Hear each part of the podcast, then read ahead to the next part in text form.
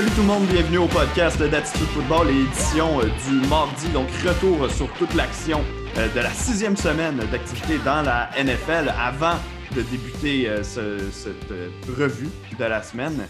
Il y a une grosse nouvelle qui est sortie aux alentours de midi aujourd'hui. Tua Tagovailoa, qui a terminé la rencontre pour les Dolphins, joué les deux dernières minutes là, dans des minutes qui ne comptaient pas vraiment contre les Jets de New York, va être le partant euh, des Dolphins. Donc, pour la prochaine rencontre, elle est disputée dans deux semaines. La semaine prochaine, Miami qui bénéficie d'une semaine de congé. Et par la suite, le 1er novembre, contre les Rams de Los Angeles, Tua Tagovailoa qui va faire son premier départ avec les Dolphins de Miami. Pour en parler, on est comme d'habitude avec Adam Bell. Comment ça va, Adam? Hey Renaud, comme d'habitude, ça va super bien. Écoute, es-tu excité par rapport à ce que tu as entendu ce matin? D'abord, as-tu vu euh, la participation de Tua, qui, a été, disons, sans, grande mention à la fin du match contre les Jets? Euh, honnêtement, non, parce que ce pas un match d'intérêt pour moi. Mais oui, oui, j'étais excité euh, de, voir Tua. Je ne pensais pas le voir aussitôt, surtout considérant que les Dolphins sont, sont deuxième dans l'Est de l'AFC avec Ryan Fitzpatrick à, la position de corps arrière.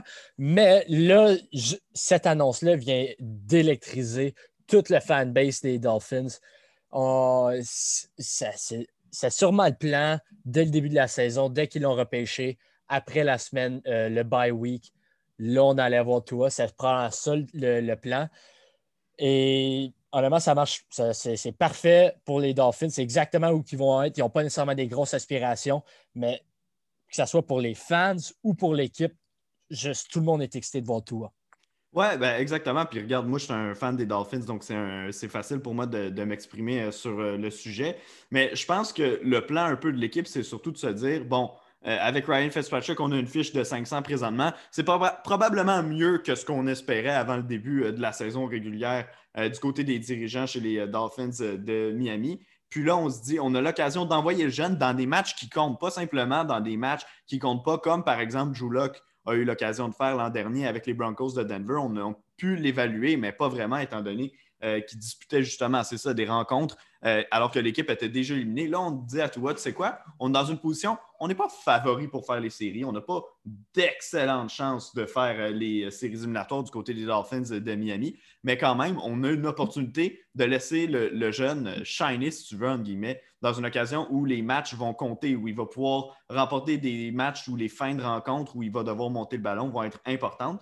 Euh, ça va être un gros défi à son premier match contre la ligne défensive des, euh, Rams et notamment Aaron Donald.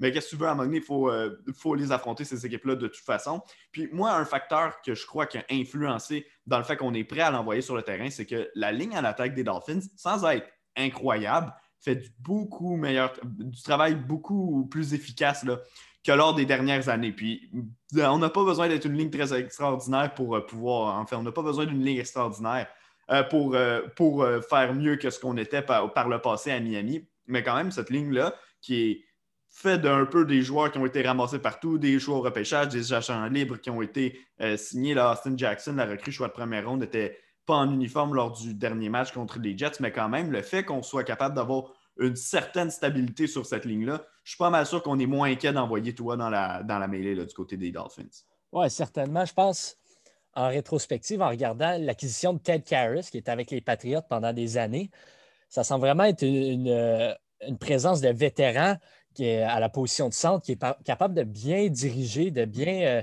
euh, de bien diriger ce groupe de joueurs à la, ligne à l'attaque. là. C'est vraiment, je pense, lui, ça a été potentiellement la plus grosse acquisition via le marché des joueurs autonomes pour les Dolphins depuis quelques années, simplement parce qu'il est capable de bien diriger une ligne offensive. Ben voilà, si on se tourne du côté de la rencontre, euh, je sais que tu avais probablement les yeux sur euh, le match euh, Buccaneers-Packers plus que sur celui des Dolphins. Je t'avoue que moi, je zappais entre les deux. Mais écoute, ça a été un match sans histoire, les Dolphins qui l'ont emporté, donc 24-0. dans un match où ça aurait été contre une meilleure équipe que les Jets, les deux interceptions de Ryan Fitzpatrick m'auraient peut-être inquiété. On aurait donné l'occasion à l'adversaire de revenir dans le match.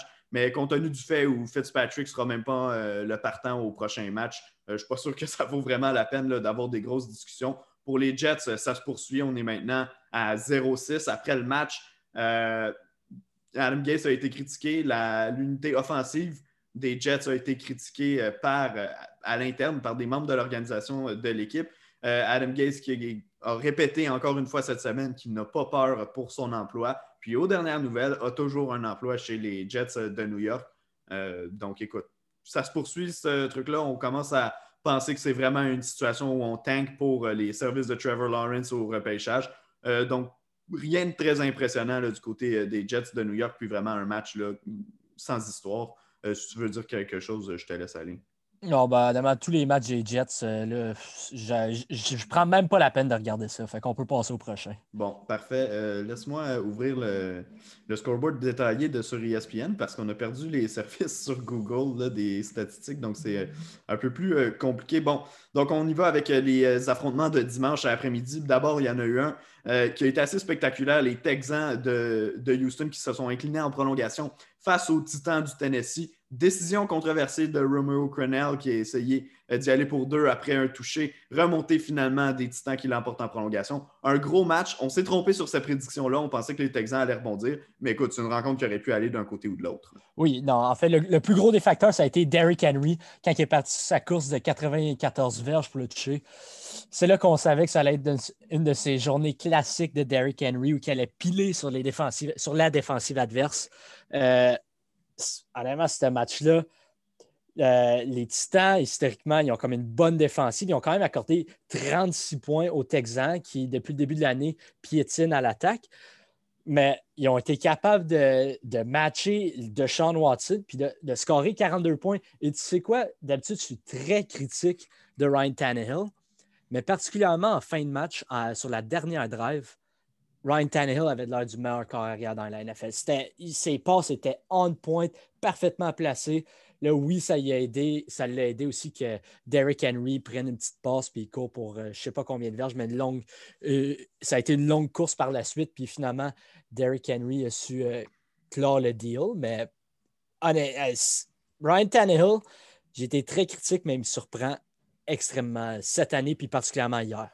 Ben ouais, ben écoute, les Titans euh, qui demeurent invaincus, donc 5-0 euh, jusqu'à maintenant cette saison, les Texans de Houston, eux, qui tombent à 1-5 et là, ils commencent à se faire vraiment, mais vraiment tard pour eux. On a perdu nos trois affrontements euh, sur la route cette saison. Peux-tu me parler un peu de la décision de Romo Kernel? Qu'est-ce que tu en as pensé, toi, en cette décision-là en fin de match? Ben, c'est pas nécessairement une mauvaise décision. Tu es 1-4, tu veux gagner la division tu sais que tu vas avoir de la misère d'arrêter Derrick Henry. Tu veux y aller pour deux puis gagner, la... gagner le match, tout simplement. Puis je ne vais jamais blâmer un entraîneur d'essayer d'être agressif pour remporter une rencontre, particulièrement sur un essai, euh, sur, un, sur une tentative, une conversion de deux points. Tu n'es pas à la maison. Honnêtement, je ne blâme pas Romeo Crennel. Non, ben, tu sais quoi, oui, là, je pense qu'il y, y, a place à à controverse euh, autour de, cette décision-là. Euh, mais j'ai vu sur, euh, sur Twitter, c'est un, auditeur justement du podcast qui avait mentionné, selon lui, il aimait mieux voir Romeo Cronell parier sur le bras de Sean Watson et de son attaque que de remettre le ballon en défense et de, voir l'autre équipe remonter. Ce qui n'est pas une réflexion stupide parce que la défense des Texans est vraiment loin d'être exceptionnelle. Euh, après coup, c'est un peu facile de la juger aussi, étant donné le résultat euh, du match.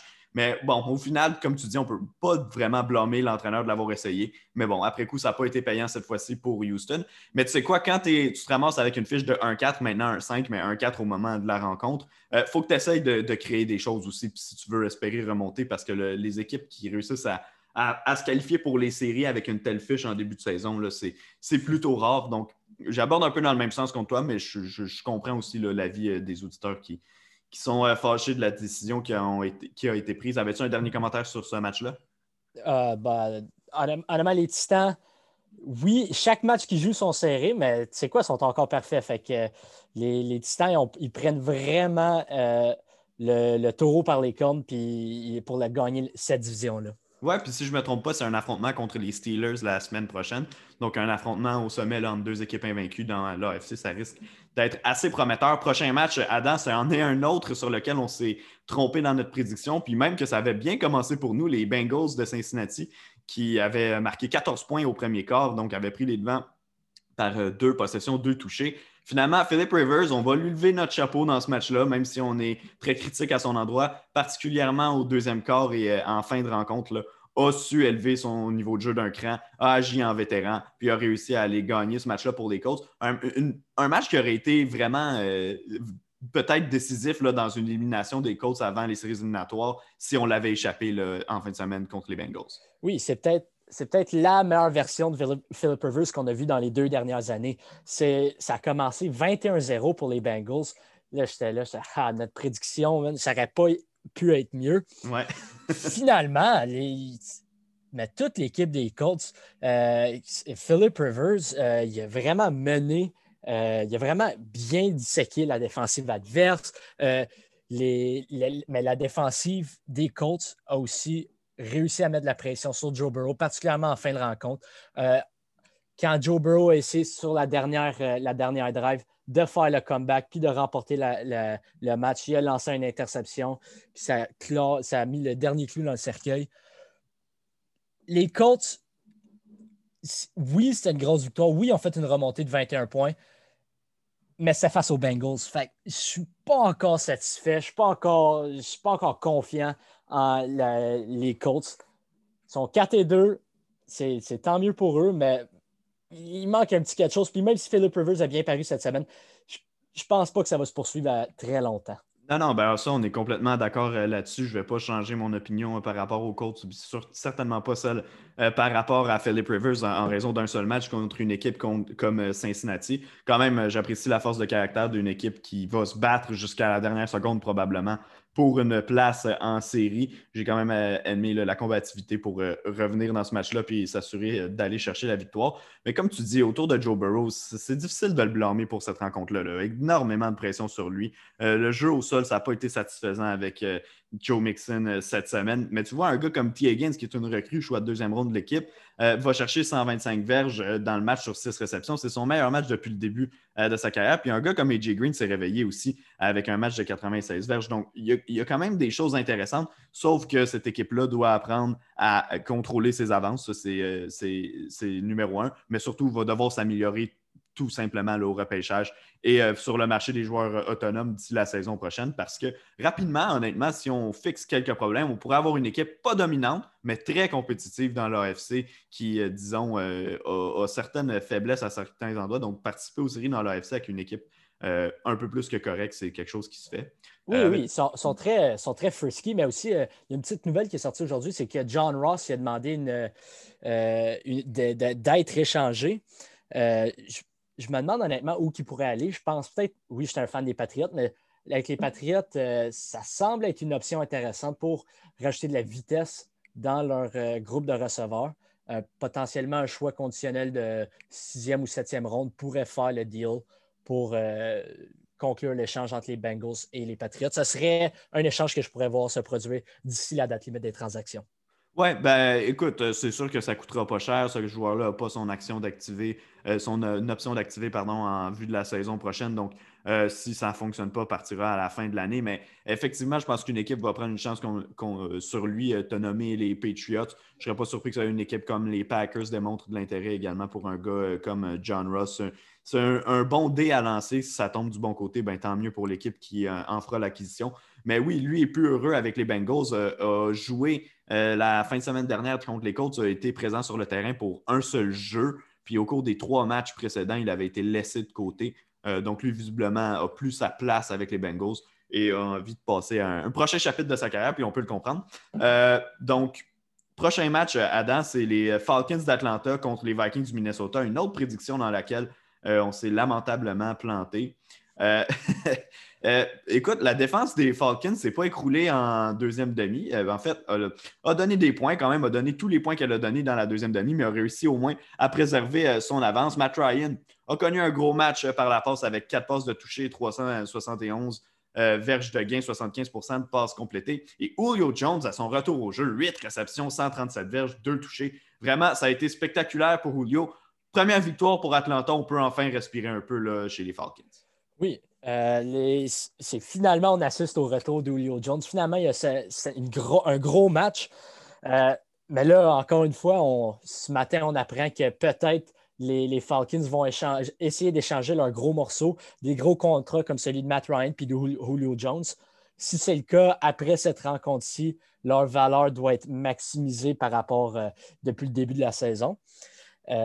Donc, il faut garder un œil là-dessus, mais c'est encourageant que finalement, les, Falcons ont su battre une équipe qui, oui, avant la rencontre, avait une fiche de 1-5 en, Minnesota, mais ça reste une bonne équipe. Ils ont, ils ont, perdu de justesse face aux Seahawks. Donc, il fallait vraiment que la, surtout la défensive se réveille puisse, et puisse arrêter l'attaque quand même pas nécessairement dominante, mais la bonne attaque du Minnesota. Oui, exactement. Il faut dire que les trois interceptions de Kirk Cousins dans le match euh, viennent pas aider. On va souligner encore une fois la performance de Justin Jefferson. Mm. Ça fait quoi, trois ou quatre matchs de suite là maintenant, assez spectaculaire qu'il connaît après deux euh, premières rencontres assez tranquilles au Minnesota. Mais neuf réceptions, 167 verges de gain, deux touchés directement dans mon fantasy football pour ma deuxième victoire euh, de l'année. écoute, vraiment, Jefferson, il prend maintenant la chaise qu'on lui disait euh, prédestiné lorsqu'il a été repêché, celle de Stefan Diggs. Euh, on trouvait que c'était beaucoup de pression pour lui en début de saison quand il connaissait ses matchs difficiles. Mais maintenant, force est d'admettre qu'il a, compris son rôle puis il en profite à, son plein potentiel. Ben oui, ben, il fallait s'attendre à ce que ça prenne un peu de temps à développer une chimie. Ils n'ont pas eu d'OTAs, il n'y a pas nécessairement vu un réel camp d'entraînement. Donc, ça allait prendre du temps avec Kirk Cousins et Justin Jefferson de, se développer leur rapport. Mais après, trois, après les deux premières rencontres, là, on a vu vraiment, là, Justin Jefferson, que Minnesota, que, les Vikings ont, vu à, LSU et qui maintenant paraît au Minnesota. Ouais, ben voilà, tout est dit euh, sur euh, ce jeune Justin Jefferson, choix de première ronde des Vikings euh, au dernier repêchage. Prochain match, Adam, c'est celui entre tes Patriots et les Broncos de Denver. Ça a été plus difficile cette semaine pour les Pats. Est-ce que c'est le fait qu'on n'avait pas joué bon, pendant un certain nombre de jours peut-être? On n'a pas fait face à une équipe des Broncos qui était très menaçante. Drew Locke, qui était de retour, a peiné. Enfin, n'a même pas réussi à compléter 50% euh, de ses passes. Melvin Gordon, qui n'était pas en uniforme, quand même, Philippe Lindsay a connu un match euh, de plus de 100 verges au sol. Qu'est-ce qui n'a pas fonctionné pour les Pats? J'imagine que tu as quand même gâté ce, match-là de près. Oui, euh, honnêtement, ben, ça, part de l'attaque. L'attaque n'était pas capable de bouger. C'est comprenable considérant qu'ils n'ont pas pratiqué pendant environ deux semaines. Euh, mais c'est aussi la défensive des Patriots ont été incapables d'arrêter Philip Lindsay. On, dirait qu'à chaque fois qu'il courait, il courait pour minimum cinq verges. C'était pénible à avoir, à avoir joué parce que les, Broncos, ils ne marquaient pas nécessairement beaucoup de points. En fait, ils faisaient juste des placements. Ils ont pas, je ne pense pas qu'ils ont scoré un touché de la rencontre. Aucun. Donc, tout le long de la rencontre, on dirait qu'on est dans le coup, mais une fois que l'attaque des Patriots embarquait sur le terrain, il n'y a rien qui bougeait, ça n'avançait pas. Jusqu'à finalement, au quatrième quart, les, les Pats réussi à avancer un peu, mais là, c'était trop peu, trop tard. Je ne suis pas nécessairement inquiet considérant le fait qu'on a que les Pats, il n'y avait pas deux semaines de. Ça fait deux semaines qu'ils n'ont pas pratiqué. Mm-hmm. Mais c'était quand même face à une opposition qui était moins, un peu faible en les Broncos. Donc, les, aspirations des Pats, oui, je pense qu'ils peuvent faire les séries, mais ça, ça vient de faire. Ça donner un petit coup sur l'orgueil. Ouais. Ben, je suis d'accord avec toi, puis ça va être assez, euh, assez à, un élément à surveiller pour les Pats au cours des prochaines semaines. Moi, je te pose la question maintenant. Euh, avoir mes Dolphins monter à 3-3 maintenant, sont sur une belle lancée, puis avoir la performance de cette semaine des Patriots, penses-tu qu'on va avoir une lutte plus serrée que ce que tu aurais cru en début de saison entre les deux équipes? Je pense que peut-être leur fiche va être plus similaire, mais au final, je pense que les Patriots demeurent la meilleure équipe, puis ils vont quand même rentrer dans les, passer euh, rentrer dans les séries éliminatoires, considérant aussi qu'ils n'ont pas encore joué contre les Jets, puis les Dolphins ont joué contre les Jets, puis aussi les Patriots ont, battu les Dolphins la première semaine. Je suis quand même assez confiant que les Pats vont finir devant les, Dolphins, mais je ne pense pas nécessairement que ça va être 4-5 games d'écart, ça va peut-être être 3 victoires d'écart, 2-3. OK, OK. Mais moi, je pense que ça va être euh, serré. Je pense que Miami est une équipe vraiment en pleine ascension. Euh, de là à dire est-ce qu'ils vont finir devant les Patriots, je ne suis pas encore rendu à le dire, quoique je, pense que c'est vraiment pas euh, impossible. Ce qui fait mal à, Miami, c'est évidemment, comme tu dis, euh, le premier match au début de l'année, alors que les équipes euh, changeait un peu de style. on n'était pas encore tout à fait prêt dans nos préparations avec la. On sait, il n'y a pas eu de camp d'entraînement cette année, pas de match préparatoire. donc, je me suis dit, je me suis dit que ouais, peut-être que Ryan Fitzpatrick n'était pas encore à point, puis comme de fait avait connu probablement son seul match difficile de la saison. Euh, à ce moment-là. Donc, euh, je pense que Miami en pleine ascension pourrait revenir, mais oui, le premier match de la saison, ça vient leur faire mal euh, dans toute cette histoire-là. Prochain match, Adam, celui entre l'équipe de Washington et les Giants, une autre mauvaise prédiction de notre part. pour nous défendre sur celle-là, on avait dit que c'était deux mauvaises équipes et que simplement celle qui allait réussir à marquer les gros points allait l'emporter. Bon, peu importe. les Giants qui remportent un premier match de saison, la ville de New York, ben, en fait, le New Jersey, peu importe, qui remporte un premier match euh, cette saison. Pas un match avec beaucoup d'histoire. Euh, encore une fois, Daniel Jones, bon, 12 en 19, seulement 112 verges de gain par la passe. A été, par exemple, le meilleur porteur de ballon de son équipe avec 74 euh, verges au sol. écoute, on peut faire, on ne dissèquera pas ce match-là de toutes les façons possibles. C'est un peu la même histoire qu'à chaque semaine. Ces deux équipes-là ne sont pas vraiment bonnes. Washington a une bonne ligne défensive. Puis il n'y a pas grand-chose à, raconter. Euh, Kyle Allen avait un deuxième départ cette fois-ci, a pu disputer le match au complet. Ça n'a pas été spectaculaire, mais comme on a dit pour Dwayne Haskins avant, n'a pas les outils autour de lui pour avoir une attaque spectaculaire. Non, c'est ça. L'attaque de, Washington, exactement, c'est pédestre, piédestre. Puis, mais aussi la défensive, la ligne défensive de Washington était capable de mettre de la pression, mais considérant que Daniel Jones, c'est un carrière low-key mobile. Il court super bien le ballon. En fait, c'est le meneur, pas nécessairement, pas, seulement dans ce match-ci, mais aussi pour la saison totale, euh, pour les, verges par la course. Donc, Daniel Jones, c'est un gars qui bouge bien. Donc, c'est être capable de s'échapper de la pochette, ça certainement permis, euh, ça a certainement permis aux Giants de remporter la rencontre. Mais au, final, c'est quand même deux équipes qui vont prendre finir dans, dans les, parmi les cinq dernières de la Ligue. OK, un prochain match, euh, celui entre les Ravens et les euh, Eagles de Philadelphie. Autant est-ce que ça a vraiment mal commencé pour les Eagles comme on s'y attendait. Ils sont quand même revenus dans le match et auraient pu créer l'égalité dans cette rencontre-là, euh, n'eût été d'un échec sur une tentative de convertie de deux points en fin de rencontre. Philadelphie a montré des dents, mais trouve encore le moyen de perdre un match à dents. Lamar Jackson a été spectaculaire, a marqué un long toucher là, de, je, crois que c'était une trentaine de verges quand même. Toute une course euh, de Lamar Jackson pour euh, ce toucher-là qui a été le meilleur porteur et évidemment euh, meneur chez les passeurs 16 en 27, 186 verges, un touché par la passe et comme j'ai dit tantôt, un touché au sol. Mark Ingram est tombé au combat au cours de ce match-là. On a dit par la suite que son cas allait être évalué. Je n'ai pas les derniers détails. Je ne suis pas sûr de si on en a reparlé peut-être dans la dernière heure, mais bon, sinon, ça devrait être toujours un cas à décider en vue de la semaine prochaine. Qu'est-ce que tu as vu dans ce match-là? Qu'est-ce que tu as senti de la part des Ghosts? Penses-tu que c'est encourageant quand même de les avoir vus remonter comme ça en deuxième demi, là, avoir marqué 22 points, notamment au quatrième quart? Oui, c'est ça. Honnêtement, c'est extrêmement encourageant. Particulièrement au quatrième quart, Carson Wentz ressemblait au Carson Wentz il y a quelques années, un, candidat au MVP. Il y avait de la. Sa ligne offensive n'était pas nécessairement meilleure. En fait, il y avait de la pression d'en face à quasiment chaque jeu mais bizarrement, il était finalement capable de jouer avec un gars devant son visage. Il lance le ballon précisément, à, des receveurs que, honnêtement, à l'exception de Zach qui est tombé au combat, personne d'entre eux, on n'en connaît pratiquement aucun, à part Fulgham qui, depuis quelques matchs, commence à, se faire un nom. Mais Carson Wentz, dans le quatrième quart, était tout simplement incroyable. Ce qui est extrêmement encourageant pas juste pour lui, mais euh, aussi pour l'organisation des Eagles, qu'ils savent que, ils savent que ce, talent-là est encore dans Carson. Carson n'a plus perdu confiance. Ça, pas nécessairement que ça augure bien pour le reste de la saison, mais ça augure bien pour le futur à long terme chez les Eagles. Ouais, écoute, euh, moi j'ai euh, publié un texte hier sur le site web d'attitudefootball.com concernant Jalen Hurts. On voit que Jalen Hurts est utilisé de temps en temps euh, par Doug Peterson, ben, par l'équipe euh, des euh, Eagles.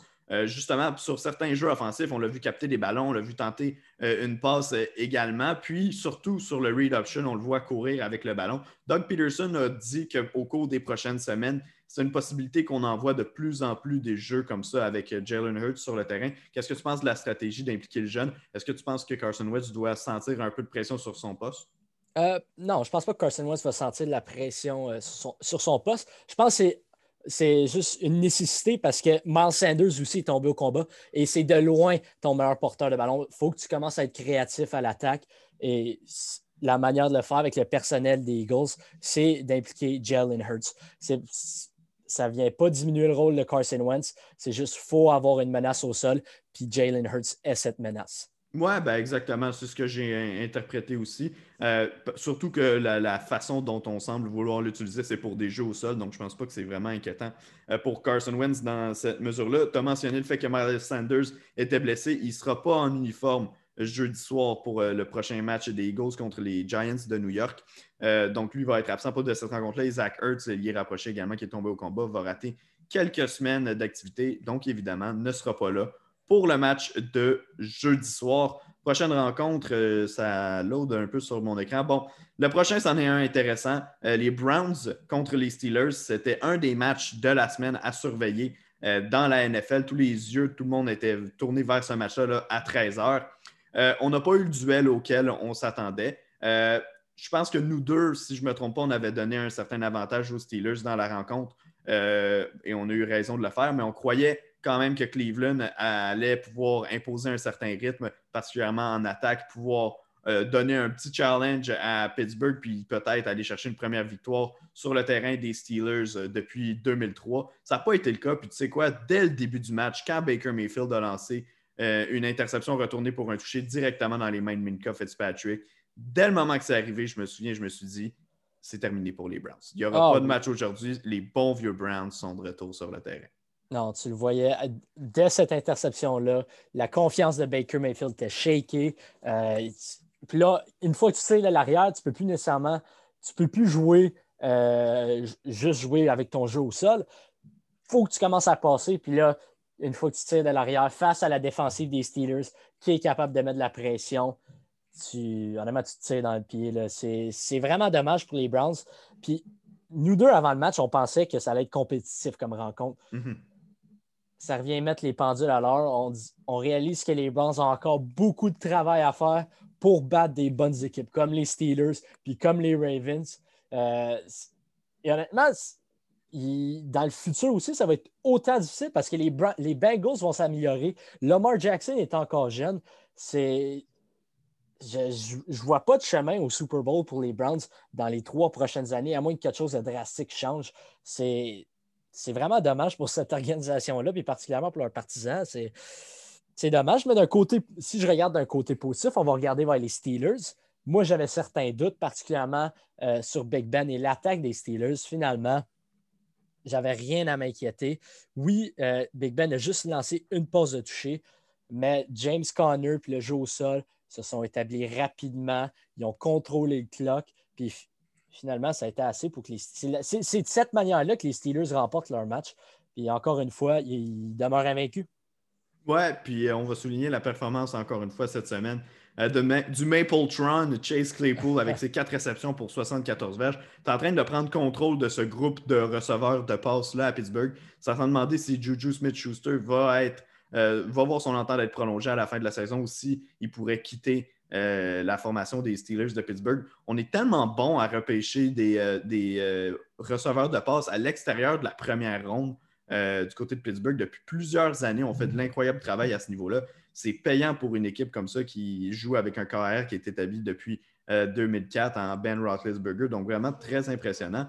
du côté des Browns, il y a quelque chose que, que je voulais mentionner, c'est le fait que Baker Mayfield, bon oui, a quitté la rencontre euh, à un certain point en deuxième demi, étant donné euh, qu'on savait qu'il était blessé aux côtes euh, lors de la rencontre, avait bon, une blessure qui l'ennuyait. rendu à la fin de la rencontre, on a préféré le sortir du terrain au profit donc de Case Keenan. Mais après la rencontre, Kevin Stefanski, l'entraîneur-chef, qui a spécifié que Baker Mayfield était son homme tant et aussi longtemps qu'il était en santé. Donc, on ne partira pas de controverse autour du poste de corps arrière à Cleveland. C'en est une mauvaise je pense que ça a montré à tout le monde que malgré leur belle fiche, qui demeure belle à 4-2, euh, les Browns ne sont pas encore dans le tiers du haut. Donc, on avait vu la, varlope que les euh, Ravens leur avaient donnée à la première semaine d'activité. Ça a un peu été le même genre euh, contre les Steelers. On voit que c'est une bonne équipe, pas encore dans le premier tiers de l'AFC. Oui, exact. Là, ils vont avoir des match-ups importants dans les prochaines semaines face aux Bengals, aux Raiders puis aux Texans. s'ils veulent faire les éliminatoires, c'est des matchs qu'ils doivent remporter. Ben, exactement. Je pense que Baker, il ne faut pas paniquer. Oui, il y a eu un QBR de 5.5, ce qui est, je pense, un des pires QBR que j'ai jamais vu de ma vie. Mais c'est au final, je pense, oui, les, Browns ne sont pas nécessairement l'équipe qu'on pensait qu'ils étaient, mais ce n'est pas le bouton de panique qui n'a pas besoin d'être pesé. Parfait. Prochain match, Adam, c'est en est un autre où on s'est trompé dans nos euh, prédictions. Les Bears de Chicago qui l'emportent face aux Panthers de la Caroline. 23-16, euh, la marque finale, donc en faveur des Bears qui passent à une fiche de 5-1. Les Panthers qui tombent à 500 à 3 3. Euh, l'analyse qu'on s'était fait, c'était que la défense des Bears était exceptionnelle, mais que l'attaque des Panthers faisait du bon travail, versus la défense des Panthers qui impressionne depuis le début de la saison comparativement aux attentes qu'on avait placées en aide contre l'attaque vraiment moribonde des Bears. Euh, ben, on s'est trompé tout simplement. il y a eu une possession qui a mieux viré pour Nick Foles et sa bande, puis on l'a emporté. Mais tous les matchs qu'on gagne du côté de Chicago sont serrés, que ce soit contre des très bonnes ou contre des équipes euh, moyennes. On est incapable de, fermer euh, complètement le match d'avance. Moi, je n'ai pas, pas peur que les Bears ratent les séries cette année parce qu'avec une fiche de 5-1 pour débuter la saison, je pense que leur chance sont très bonnes. Mais une fois en séries éliminatoires, j'ai un peu de difficulté à les voir faire un gros parcours. Ah, ben ça, ça part de la position de corps arrière. Je ne vois pas un corps arrière en Nick Foles ou euh, Mitch Trubisky qui est capable de mener les, Bears loin dans les séries éliminatoires. Mais leur défensive, comme on l'a vu hier, elle va, certainement être capable d'émener euh, en série. Hier, on, a vu que ce soit Khalil Mack ou n'importe qui d'autre sur la ligne défensive, mettre de la pression sur Teddy, Bridgewater, qui fait bien depuis la saison. Donc, Teddy Bridgewater était obligé de s'échapper de sa pochette. Puis là, on rentre dans un, dans un secteur où Teddy Bridgewater n'est pas nécessairement à l'aise euh, à lancer le ballon, lancer le ballon sur la course. Puis ça a vraiment aidé les. Ça, a permis les, Bears de remporter ce match-ci. Euh, c'est une très belle performance défensive. À l'attaque, oui, on a marqué 23 points, mais je n'ai pas été impressionné par n'importe qui. on dirait que euh, Matt Nagy n'est pas encore nécessairement confiant en David Montgomery ou n'importe qui d'autre au jeu au sol. Puis, on a Allen Robinson. Je, faudrait lui mettre le ballon dans les mains. C'est comme un des meilleurs receveurs dans la NFL, mais depuis des années, tu as un mauvais corps mais même là, si tu le cibles, tu vas finir, il va finir par tomber avec le ballon au moins 50% du temps, puis ce qui est mieux que n'importe quelle autre option pour l'attaque des Bears. Fait dorénavant, moi, si j'étais Matt Nagy, je collerais des jeux spécifiquement pour mettre le ballon dans les mains d'Allen Robinson. Je suis d'accord avec toi, euh, hein. euh, sauf qu'il faut dire qu'avoir le groupe de receveurs qu'il y a chez les Bears de Chicago, c'est facile pour les défensives adverses de vraiment se concentrer sur euh, Allen euh, Robinson. Mais ceci étant dit, je suis d'accord avec toi, je mettrais le ballon beaucoup plus souvent que cinq fois, comme on l'a vu euh, cette semaine dans la victoire donc, des Bears de Chicago. prennent une sérieuse option quand même sur le nord de la NFC. Je sais que les Packers sont, sont, également avec une fiche d'une seule défaite jusqu'à maintenant cette saison. Mais vraiment, les affrontements entre les Bears et les, et les Packers de Green Bay prennent une toute nouvelle importance dans cette saison-là parce qu'ils pourraient avoir un titre de division qui se joue, même si, bon, à mon avis, puis je sais que dans, le tien aussi, les Packers sont une bien meilleure équipe que celle des Bears. Euh, prochaine rencontre, bon, une équipe, ton équipe chouchou euh, de début de saison, les Lions euh, de Détroit, qui ont remporté un match face aux Jaguars de Jacksonville. Une victoire par la marque de 34 à 16 à Jacksonville. après, après la rencontre, euh, pas après la rencontre, mais je pense que c'était à l'entraînement euh, ce matin, en fait. On a parlé de la possibilité euh, d'éventuellement retirer Gardner Minshew du poste de carrière partant à Jacksonville. Dans la rencontre, Minshew a terminé 25 en 44 pour 243 verges, un touché, une interception. moi, je ne suis pas convaincu qu'on s'attaque à la bonne personne chez les Jaguars pour justifier notre fiche de 1-5 quand on pointe du doigt Gardner Minshew. Non, je... c'est peut-être à cause de lui que les Jaguars sont capables d'être d'être compétitif dans certains matchs parce que avant la saison, en regardant qu'est-ce qui entoure Gardner Minshew, il n'y a, pas vraiment euh, beaucoup d'outils avec lesquels travailler. Là. s'attaquer à Gardner Minshew là-dessus, honnêtement, je, ne comprends vraiment pas. J'ai pas vu, euh, pas vu cet article-là, mais c'est honnêtement, je suis extrêmement surpris qu'on pense potentiellement le remplacer. Puis le remplacer avec qui? J'ai aucune idée. On va, on va, ramener Blake Bortles ou quoi? je suis très surpris de, de cela. Oui, ben en fait, les mots exacts, c'était qu'on n'en était pas rendu à le changer, mais que ça pourrait être euh, le cas éventuellement. Mais bon, regarde, euh, je, suis très d'accord avec tout ce que tu viens d'avancer. Si on s'attaque un peu plus au match maintenant, Matthew Stafford, qui termine la rencontre 19 en 31, 223 verges de gain, un touché, une interception, lui euh, aussi, n'a pas été saqué une seule fois au cours de la rencontre. Donc, on a réussi à bien le protéger durant le match. Mais pour moi, le joueur qui est ressorti, puis en fait, euh, le, match, le joueur qui a ressorti tout, court au cours de ce match-là, c'est la recrue d'Andre Swift qui a connu son match d'éclosion, si on veut, dans la euh, NFL. 14 portées pour 116 verges au sol euh, avec deux touchés. Donc, vraiment un bon match de la part de la recrue qui a été donc le gros facteur déterminant dans, cette victoire-là des Lions. Oui, puis ça, pour le reste de la saison, ça permet aux Lions d'avoir plusieurs options au sol. On a Adrian Peterson qui est peut-être meilleur pour des situations de court, euh, de, petite distance, de courte distance. On a encore Kyrian Johnson qui est plus ou moins dans le portrait, mais finalement, on a un porteur de ballon dynamique en DeAndre Swift. Tout le monde s'en attendait, puis finalement, après quelques semaines, il, y a, eu son gros match. Euh, je suis extrêmement content d'avoir vu ça. Euh, Matthew Stafford, oui, il est 19 en 31, puis ce n'est pas nécessairement un match spectaculaire, mais moi, tu sais, des fois, je regarde des matchs bizarres, mais j'ai regardé celui-ci. Et euh, Matthew Stafford est vraiment bien paru. Oui, ce n'est pas une grosse défensive dans les Jaguars, mais j'ai vraiment aimé comment il a, pris contrôle de ce match-ci. Puis les Lions, c'est plate pour eux, ils ne feront pas une série. Mais ce n'est pas Matthew Stafford le problème. Je ne pense pas que c'est là qu'il faut faire des changements. Je pense que peut-être Matt Patricia, ce serait un bon starting point. Ouais, ben écoute, ben, probablement qu'éventuellement, il va falloir que Matthew Stafford quitte étant donné bon, la rotation d'âge dans une reconstruction des Lions, mais je suis d'accord pour euh, dire avec toi que présentement, dans l'édition des Lions qui est présentement sur le terrain, c'est pas du tout euh, lui euh, le, problème. Jets Dolphins, on en a déjà parlé.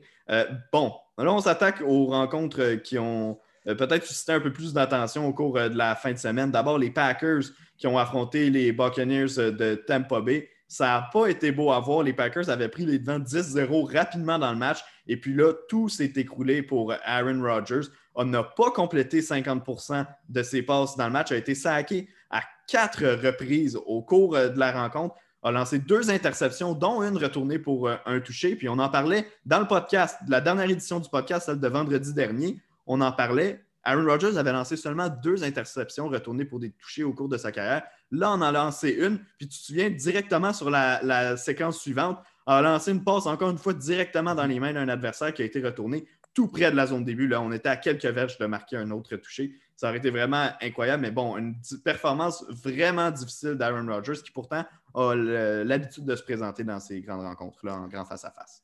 Ouais, c'est c'est la défensive des Bucks qui a volé le show. Oui, oui Brady euh, il a marqué deux touchés. Oui, on, voit 38 points. On pense que c'est l'attaque des Buccaneers qui ont fait un, excellent boulot, mais au final, c'est vraiment la défensive qui a réussi à neutraliser Aaron Rodgers et les Packers. Ils ont, ils ont quoi? Ils ont eu 5 sacs, 2 interceptions. Après, après 10-0 au début du match, j'étais comme Oh, here we go, ça va être un blowout de la part des Packers. Finalement, les, Buccaneers, la défensive des Buccaneers, se sont retroussés les manches, puis ont finalement, le match a complètement viré de bord. Euh, je pense dans les, quoi, les 29 derniers jeux des Packers, ils ont accumulé 38 verges. C'est qui est complètement ridicule. C'est juste, ça démontre l'excellent travail que la défensive a fait.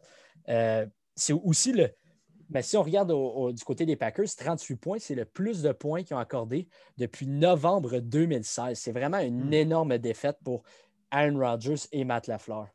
Ouais, si on regarde au niveau des euh, joueurs qui se sont démarqués dans cette rencontre-là, Ronald Jones, le porteur de ballon euh, hmm. des Buccaneers, qui a capté, pas, pas qui a capté, mais bien qui a porté le ballon 23 fois pour 113 verges et deux touchés. Donc, euh, performance spectaculaire de la part du porteur des Buccaneers. Et qui était le meilleur receveur des Buccaneers dans cette rencontre-là? Rob Gronkowski avec cinq réceptions pour 78 verges et finalement, enfin, à la sixième semaine d'activité, son premier touché dans l'uniforme des euh, Buccaneers euh, de Tampa Bay. Euh, c'était retour au jeu pour Devante Adams chez les Packers de Green Bay. Six réceptions pour 61 verges. A été le meilleur receveur de son équipe, mais dans un match tellement difficile pour l'attaque, comme tu dis, face à une défense qui était au sommet de son art. On n'a pas réussi à, ben, produire plus que, que, cela du côté des Packers de Green Bay. match du dimanche soir, les Rams de Los Angeles qui affrontaient les 49ers de San Francisco. Les 49ers qui se sont repris après une performance horrible contre les Dolphins la semaine dernière. Victoire de 24-16. Dans l'ouest de la NFC, ça devient vraiment intéressant avec euh, cette victoire-là. Euh, moi, je m'attendais à ce que les Rams l'emportent. Je sais que toi aussi, on en avait parlé au dernier podcast. Les Rams qui se retrouvent donc avec une fiche de 4-2 et les 49ers, en dépit des blessures, en dépit des difficultés qui sont connues, sont maintenant à 3-3. Cette division-là ne pourrait pas être plus intéressante. Oh non, c'est. Moi, moi, tantôt, tu as mentionné que les Lions, c'était peut-être un peu mon équipe chouchou, mais les Rams aussi. Puis je pensais qu'il y avait une bonne équipe, mais finalement, quand tu réalises, tu regardes chaque match, les, adversaires qui ont eu, leurs quatre victoires, c'est face aux quatre équipes de l'Est de la NFC. Potentiellement quatre des pires équipes dans la NFL. Cette défaite face aux 49ers, c'est vraiment pas encourageant. Les, les, Niners ont vraiment dominé le temps de possession. On dirait que les, Rams n'étaient pas capables d'embarquer sur le terrain.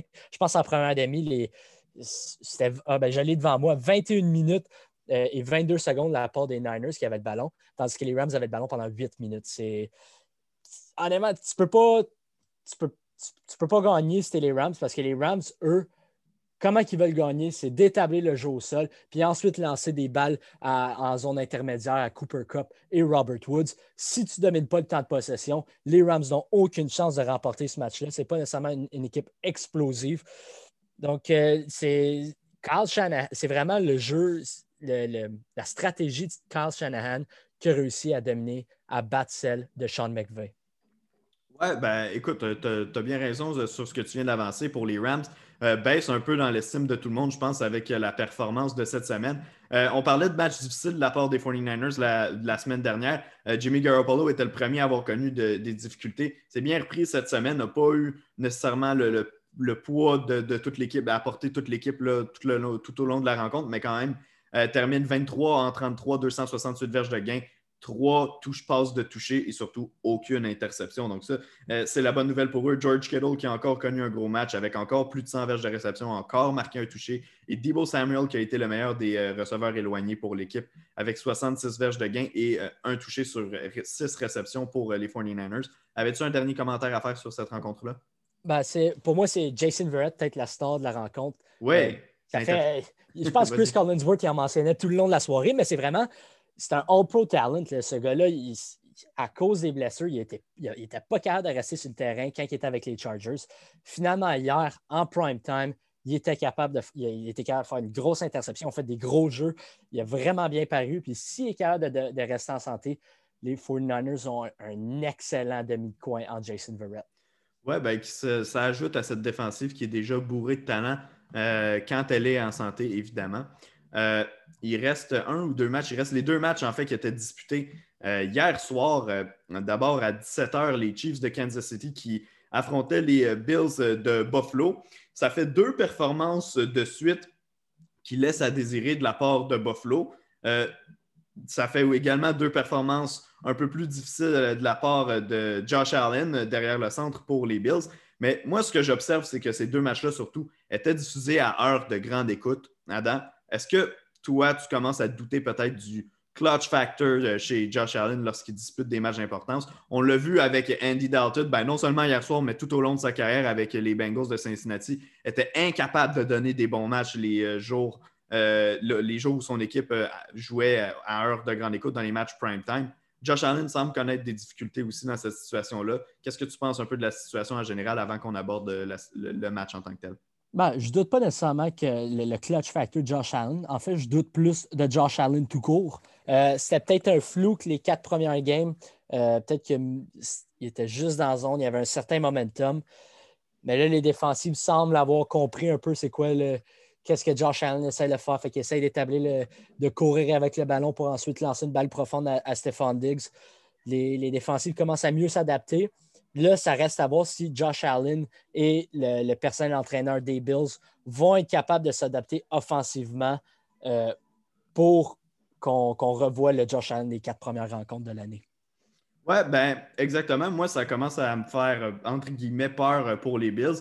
Euh, pas que je crois pas que cette équipe-là peut pas continuer d'aborder dans le bon sens. Sauf qu'avec, on a vu la défensive depuis le début de l'année qui joue de moins en moins bien du côté de Buffalo. Est-ce qu'à long terme, le fait que l'équipe régresse dans ses performances, ça pourrait rendre le tout inquiétant?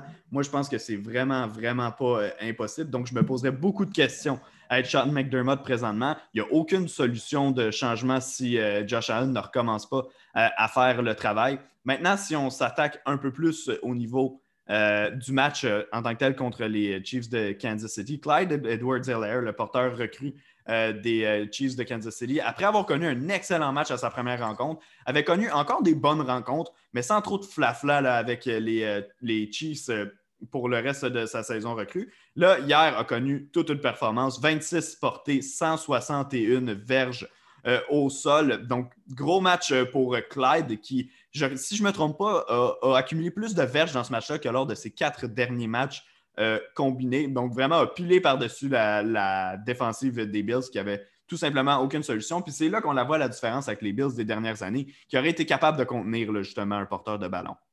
Oui, Clyde, je pense que je l'ai mentionné plus tôt, je ne m'en rappelle plus pour qui, mais Clyde Edwards-Helaire, à chaque fois qu'il courait avec la ballon, c'était 5, 6, 7, 8 verges à chaque fois. Mhm. Euh, puis je pense que ça en dit long sur son caractère. les, Chiefs amènent Le'Veon Bell dans le building. Ils, signent, un porteur de ballon de, qui, a un, gros nom dans la NFL. Puis Clyde Edwards-Helaire, il s'est dit non, ce poste-là est à moi, je ne veux pas le perdre. Puis il a livré une une performance que si, si son touché avait compté, ça aurait été tout simplement incroyable. Mais c'est vraiment une, excellente performance de Clyde Edwards-Hiller qui vient, je pense, selon moi, de, cimenter sa position euh, comme porteur de ballon numéro un chez les Chiefs.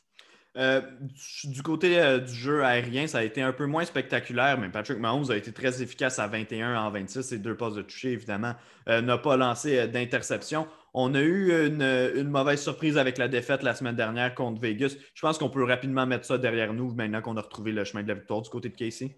Ouais, ouais. Oui, il n'y a pas eu beaucoup de verges, euh, Patrick Mahomes, mais c'est parce que les, euh, les Chiefs ont pris une avance. Mhm. Euh, puis après, il n'était plus nécessairement inquiet. Il essayait d'écouler du temps avec Clyde edwards Puis on voyait que les Bills n'étaient pas capables d'arrêter le jeu au sol. Fait que ça ne servait à rien d'essayer de. pour Pat, Pat Mahomes d'essayer de, de lancer la balle profonde. Euh, oui, c'est de Marcus Robinson, que moi, je suis content de voir bien performer. Je l'aime beaucoup. Euh, je pense qu'il est un peu raw euh, dans certains de. Dans, son niveau de jeu, mais c'est vraiment un, bon talent. Puis s'il continue à progresser, il pourrait devenir un autre arme d'importance pour Pat Mahomes et les Chiefs. dernier match de la semaine, Adam, celui d'hier soir, celui qui a clôturer la semaine d'activité dans la NFL entre les Cardinals de l'Arizona qui, l'ont emporté par la marque de 38 à 10 face aux Cowboys de Dallas. Euh, on avait parlé de ce match-là comme d'un match qui allait être excitant à regarder. Finalement, ça n'a pas vraiment été le cas. Les deux carrières ont connu extrêmement de difficultés. Kyler Murray, 9 en 24 par la passe. 188 euh, verges au total, deux touchés, mais c'est rattrapé avec euh, du bon jeu au sol. Encore une fois, 74 verges au sol euh, et un touché. Donc, dans l'efficacité, au final, ça n'a pas été très grave si ça a été difficile par la passe pour lui parce qu'on affrontait une équipe de Dallas qui avait énormément de difficultés et parce qu'on a eu un jeu au sol qui a été très dynamique, mené par Kenyon Drake. Oui, je sais, on dit sa longue, course de 69 verges en fin de rencontre pour un toucher est venu euh, augmenter ses statistiques, mais dans les faits, il termine la rencontre avec 164 verges. Donc, il y avait quand même une centaine de verges euh, d'accumuler avant ce, fameux jeu-là.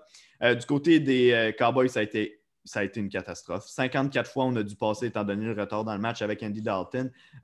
J'avais fait un texte de vote de confiance envers le Red Rifle la semaine dernière, puis j'en avais parlé au podcast j'avais peut-être surestimé l'énergie qui restait dans le bras d'Andy Dalton. On a été incapable d'étirer le jeu euh, hier de la part euh, des Cowboys. Puis on n'a certainement pas été aidé par le fait qu'Ezekiel Elliott a échappé deux ballons en première demi euh, qui ont été perdus aux mains des, des Cardinals, même qu'en fin de match, on donnait le ballon plus souvent à Tony Pollard dans le champ arrière qu'à Ezekiel Elliott sur les, jeux au sol. Puis on, laissait Elliott sur le terrain en troisième essai lorsqu'on on avait besoin d'utiliser le, jeu par la passe. Mais écoute, pour les Cowboys, qui sont toujours les meneurs de la division, je le répète, c'est vraiment catastrophique ce qu'on voit. On commence à avoir vraiment peur à long terme pour cette équipe-là.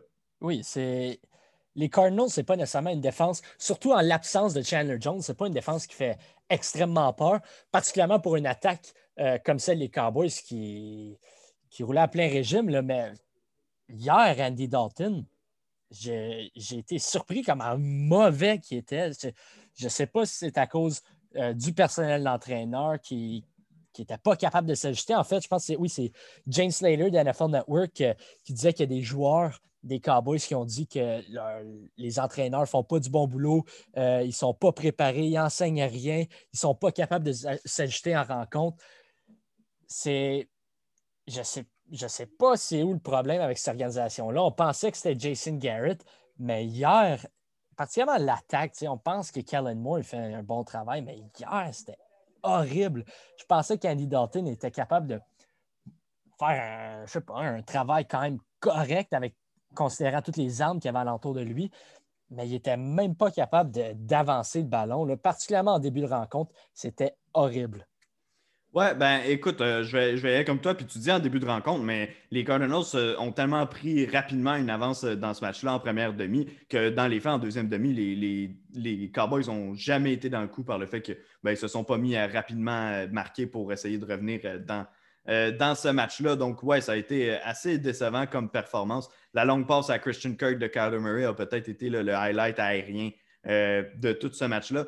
Puis on a beau vanter les, tous les atouts qu'Andy Dalton a autour de lui à Dallas, si lui n'est pas capable de livrer la marchandise, euh, ça va être difficile pour cette équipe-là. Je vais quand même, euh, je vais soulever le fait qu'Ezekiel Elliott n'était pas capable de contribuer au succès de l'attaque dans ce match-là. J'ose croire qu'il va être capable de se replacer, même si ça fait quelques matchs difficiles depuis le début de la saison. je ne pense pas qu'il va échapper deux ballons par match. Donc, ça, pour moi, au prochain match, on peut euh, ouvrir une nouvelle page pour Dallas, mais il va falloir rapidement que cette équipe-là s'améliore. Euh, j'ai de la difficulté, même si je ne veux pas vanter la défense de Dallas, qui a, bon, on s'entend hier, pas bien paru encore une fois. Mais dans cette rencontre-là, j'ai de la difficulté à leur lancer du blâme euh, déçu, étant donné que l'attaque n'avançait pas. C'était souvent deux jeux et on se devait sortir du terrain du côté de Dallas. donc, impossible de blâmer une défensive qui passe autant de temps sur le terrain. Ah, ben, c'est exactement mon prochain point. Je pense que Trevon Diggs a fait un bon boulot euh, face à DeAndre Hopkins. On, a essayé d'y envoyer le ballon huit fois, puis finalement, euh, il y a juste eu deux catchs, mais vraiment un en fin de rencontre qui est parti, je pense, pour 73 verges. C'était énorme. Mais la défensive, on dirait que le retour de Leighton Van Der Esch est venu peut-être euh, stabiliser, rassurer l'unité défensive. Ils, ont, ils, ont, bien paru, mais peut-être pas dans le score. Après la game, on voit 38 points. On pense mm-hmm. qu'encore une fois, la défensive des, Cowboys n'ont pas fait le boulot. Mais c'est vraiment, comme tu dis, les, les ballons échappés de Ezekiel Elliott. Qui ça, ça commence à vraiment être inquiétant. Le, dernier podcast, on, a eu une question. Ah, est-ce que tu penses que euh, Ezekiel Elliott va, va être capable de, de redevenir la puissance qu'il était? On pensait que oui, mais hier, hier, ça ne rassure pas. et, pour un joueur dans la NFL, si tu perds confiance, honnêtement, oui, tu peux avoir un gros salaire. Oui, il y a beaucoup de gens qui pensent que tu es bon, mais si tu, tu perds confiance dans tes habiletés, ça, ça peut vraiment dérailler ta carrière au complet. J'espère que ce n'est pas le cas pour Zeke Elliott. J'espère qu'il va se reprendre en main, mais c'était vraiment inquiétant hier. Oui, puis on l'a vu sur certains contacts, même lorsqu'il était encore impliqué par le jeu de passe à la fin du match. Euh, sur le premier contact, qui souvent réussit à frapper le gars. Puis même s'il tombe, là, aller chercher deux, trois verges supplémentaires hier, ça semblait extrêmement difficile.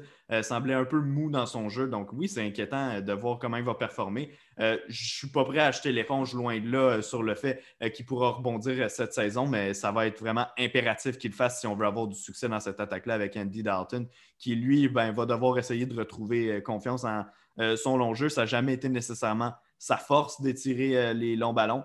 Euh, mais va devoir le faire à quelques reprises si les Cowboys veulent connaître du succès en attaque. Euh, Adam, ça fait le tour de toute l'actualité, toutes les rencontres qui ont été disputées en fin de semaine dans cette édition du mardi du podcast euh, d'Attitude Football. À tout le monde qui nous écoute, je vous dis un gros merci d'être avec nous, d'embarquer chaque semaine. Encore cette semaine, on a eu plus que, pour l'édition de vendredi dernier, là, on a eu encore plus de 1300 personnes qui sont venues nous écouter. Donc, on est content de vous avoir avec nous. Euh, vous pouvez inviter vos amis à venir nous écouter. On est sur Spotify, on est sur Google Podcast, sur Apple Podcast. Vous pouvez aller vous abonner à notre podcast, puis vous allez recevoir tous les épisodes qui sortent, soit les vendredis pour préparer les semaines d'action dans la NFL et les mardis pour revenir sur justement toutes ces rencontres-là avec moi et euh, Adam qui est à ma compagnie chaque semaine. Donc merci d'être là, merci de nous lire sur le site web d'attitudefootball.com et de nous suivre sur nos réseaux sociaux, Attitude Football, sur Facebook, Twitter et euh, Instagram. Adam, je te dis un gros merci d'avoir été avec nous. Ah, merci d'avoir entendu ça. Et on se reparle vendredi.